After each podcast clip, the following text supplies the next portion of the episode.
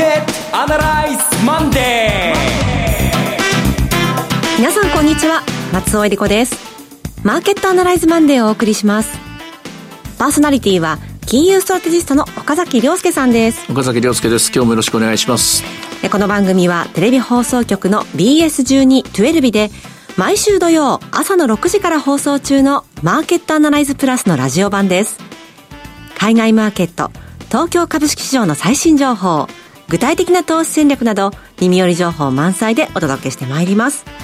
さて、えー、私たち週末横浜に行ってまいりましたが、うん、すごい人でしたね。会場にも本当に多くの方来てくださいましたけどね、えー、横浜では最大記録最高記録を、はい。えー、打ち立てたんですがそれは嬉しいことなんですけども、えー、あの驚いたのは横浜駅、まあ、ハロウィンが近いってこともあるんですかね、はい。うん、大変にぎわっていたのと、えー、私はその後終わってからですね、ええ。ー、久しぶりに中華街の方に散策に行ったんですけども、はい、散策っていうか食事に行ったんですけどいやこれが立派なもんでしたね。立派なもんというのは、まあ、立派に人並みが、えー、でやっぱり若い人が中心でという感じで、えー、横浜はとりあえずもう完全にリオープン、えー、いつもの横浜に戻ったようなそんな印象を持ちました。ねあのこれからどんなところにまたね人が集まってくるのかによって、マーケットの方もまた動きが出るでしょうね。そうなんですね。えー、今日は、えー、なかなかすんなりとはいかないんですよね。はい、えっ、と、予想通りというか想定通り、あるいは想定以上にといい話もあるんですけども、なかなかすんなりとはいかない点もあるという、まあ、そのあたりのところをですね、えー、ちょっと消化不良になるかもしれないけれども時間の許す限りお話したいと思います。はい。イベント盛りだくさんの10月31日週ということですからね、えー、今週のどんな風になるか早速番組を進めていきましょう。この番組は株365の豊トラスティ証券の提供でお送りします。今週のストラテジーこのコーナーでは今週の展望についてお話しいただきます。金曜日のアメリカ株がやたらと強かったということもあって、はい、今日の日経平均株価はもうすんなりと27,500円を超えてきて、うん、えー、まあほぼほぼ直近の高値金棒のところにですね、はい、いるんですね。で、戦略的にはですね、うん、ちょっとなんか多様な意見みたいに思えるかもしれませんけど、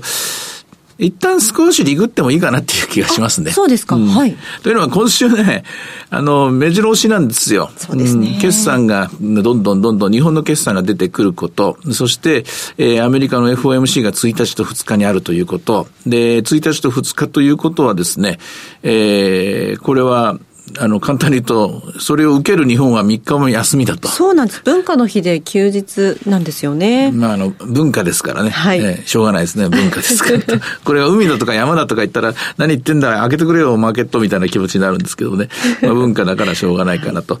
で、まあ、その今回の FOMC の決定事項については0.75でコンセンサスができてるんで、これは変わんないと思うんですけども、まあ、その後の記者会見がやっぱりちょっと気になりますね。あの、先週の、えー、っと、オーストラリアが、あ、オーストラリア、えっと、カナダ。が0.5で、はい、で、この後、今週またオーストラリアもあんのかな。で、前回並みにまた0.25なのかとか、要するに、これまでの0.75ペースっていうのがやっぱりかなり踏ん張ってやってますのでね、えー、それに対する見直しみたいなのが出ている。まあ、これあの、ウォールストリートジャーナルの、えー、リーク記事があったのを皆さんご存知だと思いますが、思いますが、その前に19日に発表されたですね、えー、地区連議ネッポートでもやっぱりペシミスティックに見始めてる地区が3地区出たとかですね、はい、いろいろニュースがありますので、やっぱりまあ、あの、利上げは続くんだけども、ペースダウンするというような話、ね、これが入ってくるかどうかですね、このあたりのところを注目しています。まあ、株式市場の方はもう、それを早くも織り込む形でですね、成長株中心に、買い戻しの機運が高まっていて、ダウなんかこれ何日、何週、四五、なんか結構連続して戻ってるんですよね。だから、価格の動きからいくと、えー、大底を打ったんじゃないかという印象を持って、えー、来ています。私もまあ、ひょっとすると、あの、9月につけたところが大底でという、前回に6月ぐらいにつけた時の戻りよりは今回の方が、えー、確からしさといいますかね、それが多いんじゃないかなと思います。はい、これだけ言うと、体制的には買いで臨んでいいんですけども、繰り返しますが、今週はこういう立て込んだ資料であった上に、今朝実はですね、高校行政歳出が出たんですね、9月分の。ねはい、これがですね、思いのほか悪かったんですよ。総じてみれば持ち直しの雰囲気だって言うんだけども、ええ、あの、機関といいますか、日本の機関車でありますですね、自動車がですね、うんあれっていうような動き方をしていて、はい、なんかまた部品が足りないのかなとかですね。半導体不足も言われてますよね。うん。なんか、あれですか、松尾さん情報によると、鍵ができないとか。ね、あの、本来でしたら納車の際に2つ渡す鍵を1つだけにしたってっていうニュースも出てましたね。しかないから大事にしてよみたいな。そんなつまんない話なんだけども、そのそのつまんないものっていうのも馬鹿にできないパート3万点以上あるっていう今の自動車ですからね。まあ、これがちょっと気になって少し調べなきゃいけないかなというところがあります。はい。それと、ここからがですね、えー、ちょっと、時間のかかる問題なんですが、週末にですね、週末にっていうか金曜日に経済対策が出たんですけどもね、はい、で、えっと、4万5千円ぐらいの補助がついて、電気代、ガス代を押し下げる効果があって、で、CPI については全体で1.2%と押し下げるというような形で、で、GDP には4.6%押し上げるという形なんですが、ちょっと待てよというのがありましてですね、うん、んと、4.6%押し上げるとですね、はい、今、あの、政府の計算している GDP ギャップっていうのはマイナス2.7%なんですよね。えー、46の段階です。で、その後七雲経済成長してますから、もうちょっと上がってると、えー、埋まってると思うんですけども、ここに4.6%を勝ち上げるとですね、もう完全に、えー、おそらく年初か、来年年初からはですね、GDP 的に言うと完全雇用状態になって、で、日本でもおそらく人手不足が始まると思います。まあ、始まってるんでしょうけども、本格的な人人手不足が、あるいは物不足、在庫不足、えー、店頭で、えー、欲しいものが買えないというか、お気に入りの狙ってたものが買えなくなるとか、まあ、先ほどの自動車もそうなんですけども、納期がまた遅くなるとかですね、このリスクが実は出てきます。はい。それに対して政府は、えー、1.2%の GDP、えっと、消費者物価指数押し下げ効果があるって言ってるんですけども、えー、電気代、ガス代っていうのはですね、全体の5%ぐらいしかないはずなんですよ、ウェイトで。で、1.2%下げるということは、電気代、ガス代がだいたい25%ぐらい下がるという、まあ、それぐらいの計算になってるんですが、しかしそもそも、これまた先週の金曜日に発表されたですね、日本の東京地区の、東京地区の物価で見ると、エネルギーと生鮮食料品を除いた CPI がすでにもう2.2%上がってるんですよ。そうですね。ということはですよ、ということは、これ、あの、他のものがこう上がってきてますから、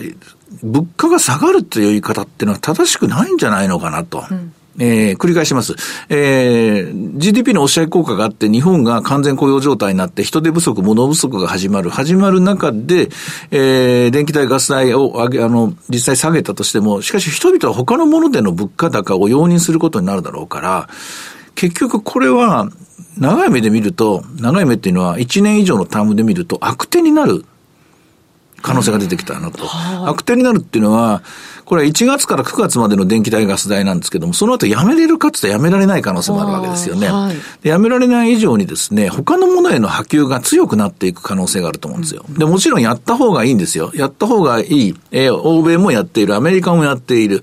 でも欧米もアメリカもやってるんだけども、欧米もアメリカも実は景気がですね、だんだん減速し始めてて、インフレが減速し始めてるんですよ。で、何よりも利上げをぐんぐんやってて、えー、消費が抑えられる方向に入ってるんですよ。耐えながら、必要な分を止めていくと、必要な分の物価上昇を止めていくというやり方なんですけども、日本の場合は、あの、全方向でですね、えー、景気を刺激しながら、ここだけ止めるっていうんですから、今まで以上に景気刺激のその物価のプレッシャー、情報プレッシャーがですね、おそらく予想よりも強くなると思うんですね。他国と状況は全然違うわけですね。そうなんですね。で、で、おまけに日本っていうのは、えー、財政赤字が200%以上あるわけなんですよ。はい、あの、イギリスっていうのはあれだけ文句言われましたけど、8割ぐらいしかまだないんですよね。そう言って、日銀がこう頑張って、えー、えー、差し値オペやってんだけど、これ、ますますもって差し値オペやめるときのショックがでかくなるなという、まず債券市場の調整能力が戻れるかどうかっていう心配が一番近い例なんですけども、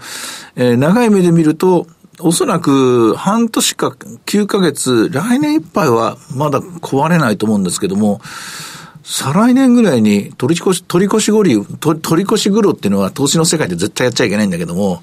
私だけが心配していいと思うんです。皆さん心配しなくていいです。まだ。近づいてからもうちょっと詳しくやって。はい、第一印象的に初見で見る限り、私は不吉なものを感じました。再来年くらい、うん、不吉な予感がします。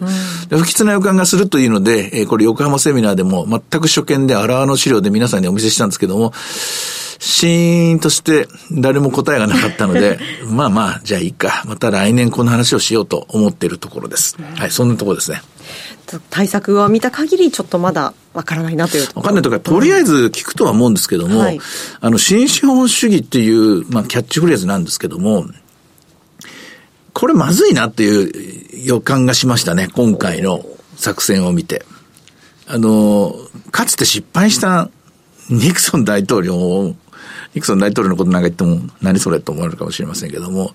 経済ってね、あんまりこう、止めると言いますかね、規制をかけると、その後が大変なんですよね。うん、それのことを心配しております。まだ結論ははっきりとは出てませんが、今は皆さんは心配しなくていいと思います。半年後にこの話、私はずっとこれから調べ続けますので、えー、またその時が来たらお伝えしようと思っています。はい。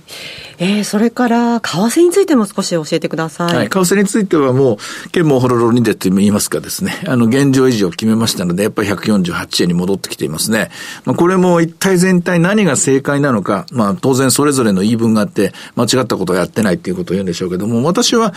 このまま放置すればするほど、先ほど言いました、えー、先に進む時の日本の物価上昇マグマですね、非常にですね、消しにくい、消しにくい火のつき方がする、あの、ついてしまう可能性があると思うんですね。で、ドル円というのはですね、フレキシブルなようで、実はスティッキーなところがあるんですよ。うん、あの、伸縮的に動くというが一般的に思われがちなんですが、この通貨というものほど人々の通念ですね。えー、人々の信用とか、人々の固定観念を生みやすいものはないんですよ。例えば我々が1ドル100円っていうのは、まあなんとなく頭に入って100円割ったら円が、あの、円は高すぎるなとか、ざっくり思うのと同じで、はい、これまあ、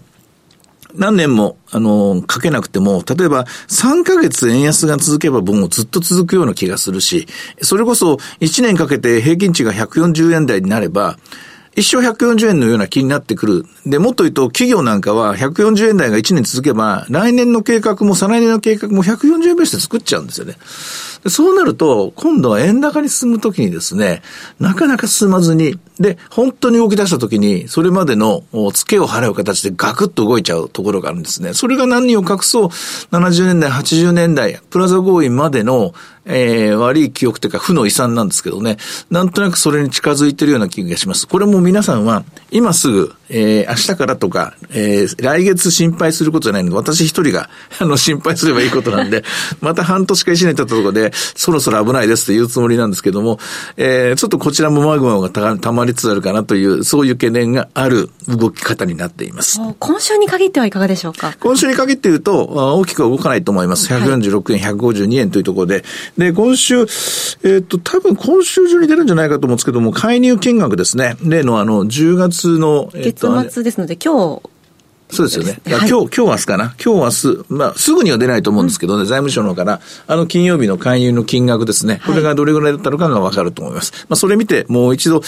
え人々はポジション作り直す。これがもう極端に5兆とか6兆だったらですね、さすがに152円を狙うっていうのは、えー、1ヶ月、2ヶ月の範囲で言うと難しいかなと思います。はい。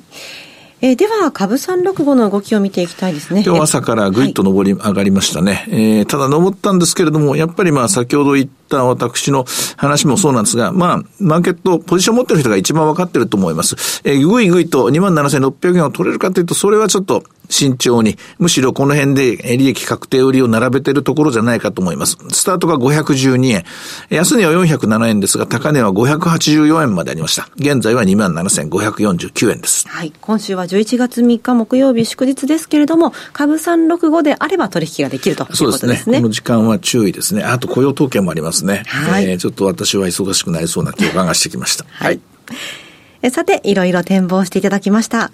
今週末土曜日には朝6時から放送します。マーケットアナライズプラスもぜひご覧ください。また、Facebook でも随時分析レポートします。以上、今週のストラテジーでした。ではここでお知らせです。株365の豊トラスティ証券から岡崎良介さんがご登壇される YouTube から飛び出しての全国無料セミナーをご案内いたします。11月26日土曜日、横浜で豊トラスティ証券資産運用セミナー in 横浜を開催します。12時半会場、午後1時開演です。講師は当番組でおなじみの岡崎亮介さん。そして商品アナリストの小菅務さん。進行は大橋弘子さんです。小菅さんが金、プラチナ、原油などコモディティ相場を展望し、そして岡崎さんが株式相場の短期から中期見通しを1時間半たっぷりとわかりやすく解説します。さあ、こちらの内容どうでしょうか？あの、もう実験的に始めてるんですけれども、えー、今までとちょっと変わってくるのは、あの、今までどっちかというと日経平均が、まあ、例えばアメリカの市場分析をして、で、その後日経平均というような段取りで、まあ、進んで、あるいは為替市場っていう段取りでいくんですが、ここに、やっぱりナスダックを入れることになるだろうなと思います。うん、というのは、えっ、ー、と、戦略とか分析っていうのはもう、あの、調べ尽くした感があるんですよ。はい。うん。私自身、もう大体これが答えだろうなとか、これ以上の変化っていうのは、まあもちろん微調整は必要なんですけども、大体見えたんですね。となると、ここから先、この11月26日以降の展開ですけれども、あの、どういう手段を打つかと、どの、どの道具を使うのかという、もうそこだと思うんですね。その、どの道具を使ってどう料理するかということになります。で、その際に、えー、日経平均とそれからドル円だけでなく、やっぱりナスダックを道具として、これを武器として使っていく時代が始まったなと思います。まあ、ひょっとしたらダックスが、ひょっとしたらフェッツィが、あるいは金が、原油がっていう話になるかもしれませんが、これ一応全部 CFD で取引できるものなので、えー、チャンスといえばチャンスです。しかも、為替リスクなしでやれますから、こういった具体的な戦術ですね、こちらにちょっとウェイトをかけたセミナーに、これからしていこうと思っています。はい。入場無料です。150名様をご招待いたします。会場は JR、京急、東急東横線横浜駅から徒歩7分。横浜市営地下鉄ブルーライン横浜駅から徒歩4分の TKP ガーデンシティプレミアム横浜西口です。最寄り駅から徒歩圏内です。セミナーのお申し込み、お問い合わせは、豊かトラスティ証券お客様サポートデスク。フリーコール0120-365-281。0120 365-281までお願いします。受付時間は土日祝日を除く午前9時から午後7時までです。貴重な機会です。お近くにお住まいの皆さんぜひ振るってご応募ください。なお、ご案内したセミナーではご紹介する商品などの勧誘を行うことがあります。あらかじめご了承ください。以上、株365の豊かトラスティ証券からセミナーの情報でした。さて、本日月末10月31日です。ということで、福眼経済塾のエミギルマズさんに株式市場と商品市場の見通しというテーマでお話伺ってまいります。エミンさん、今月もよろしくお願いします。よろしくお願いします。よろしくお願いします。さて、エミンさんは今のマーケットをご覧になってどのような印象、そしてどのような点注目されてますか？えっとまあ、今週 FOMC があってですね、まあ、これ前回も同じだったんですけれども、まあ、何かやっぱり緩和に転換するんじゃないかとかですね、えー、ハト派的なことを言うんじゃないかみたいなことで、まあ、ちょっと FOMC をフロントランニングしているように見えるんですよね、うん、アメリカ株特に、はい、えー、そうなるとですね、これ結果的に何が弊害かっていうと、これあの相場があのピボットをフロントランニングすればするほど逆に FRB っていうのは高派に出なきゃいけなくなるんですよね。えそこが弊害で、まあ、その前回も結構高派的なことを言ってたんですけど、今回もですね、結構アメリカ株を見るとやっぱり短期で買われすぎっていうのは否めないので、えー、もしかしたらまた FRB は強気のメッセージを出さなきゃいけない、そういう危険性はありますね。今後の利上げについても何か言及があるんではないかというふうに注目されてますけれども、エミンさんはどうなるというふうに予想されますか？これはだからあのみんなが期待しているのはその、まあ、ペーススローダウン、えー、利上げのペースをスローダウンさせるんじゃないかって、まあ、あのそれが合理的なんですけれどもただこのいわゆるその株価が資産高になっちゃってつまり株価が上がってしまうと何があのその問題かというとそのあアメリカのフィナンシャルコンディションですね、まあ、いわゆる金融の状況、まあ、金融環境がこれ緩和に動いちゃうんですよ。これ結局株高になると。そうなるとですね、これ FRB の仕事っていうのは、これ今緩和に動いちゃダメなので、つまり引き締め方向にフィナンシャルコンディションがタイトニングしなきゃいけない時期に、あの緩和に動いてしまうと、つまり相場っていうのは、あの、あまりにも先に動こうとするので、これっていうのは非常に危険なんですよね。はい、そうなってしまうと、このインフレっていうのは収まらないので、高止まりしてしまって、えー、今度 FRB がもっと高派的に出なきゃいけなくなってしまうという、そういうリスクがあります。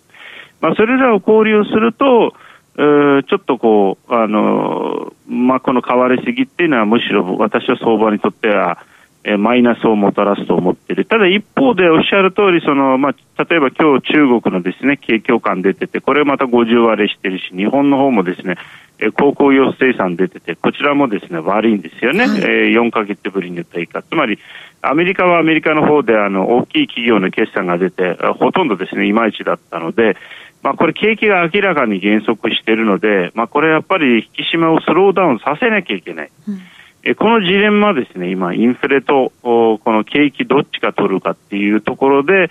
えーまあ、ただこの株が先に上がってしまうと、やっぱり FRB はこれインフレ抑制に動いてしまうんじゃないかと僕は思っちゃうんですよね。うん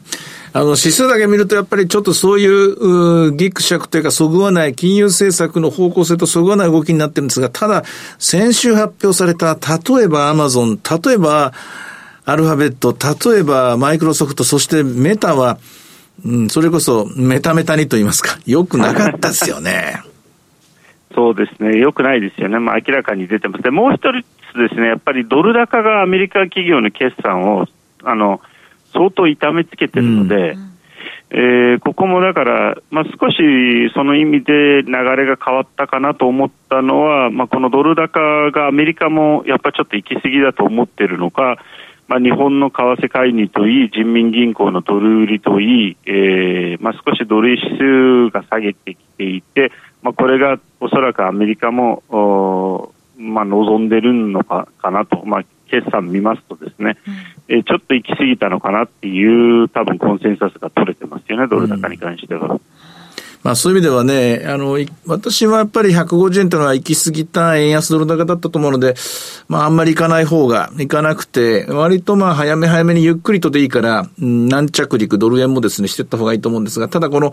先ほど私もちらっと言ったんですけど、為替って伸縮的なようで、意外とステッキーな、意外と硬くなる動きをしちゃうじゃないですか。で、後になって偉いことになる。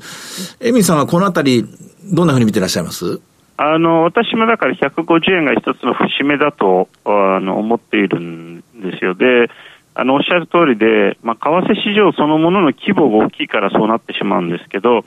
あのただ、やっぱりこの前のですね G20 のあの、まあ、あの財務省あの中央総裁会議でもドル高ってやっぱり結構みんな文句言ってますんで、うん、ドル指数の動きから見てももうドル高そろそろ一旦終わるかなっていう気はいたします。はい。えみさん今月もありがとうございました。また来月よろしくお願いします。よろしくお願いします。さて、マーケットアナライズマンデーはそろそろお別れの時間です。ここまでのお話は岡崎亮介とそして松尾恵里子でお送りしました。それでは今日はこの辺で失礼いたします。さようなら。この番組は株365の豊かトラスティ証券の提供でお送りしました。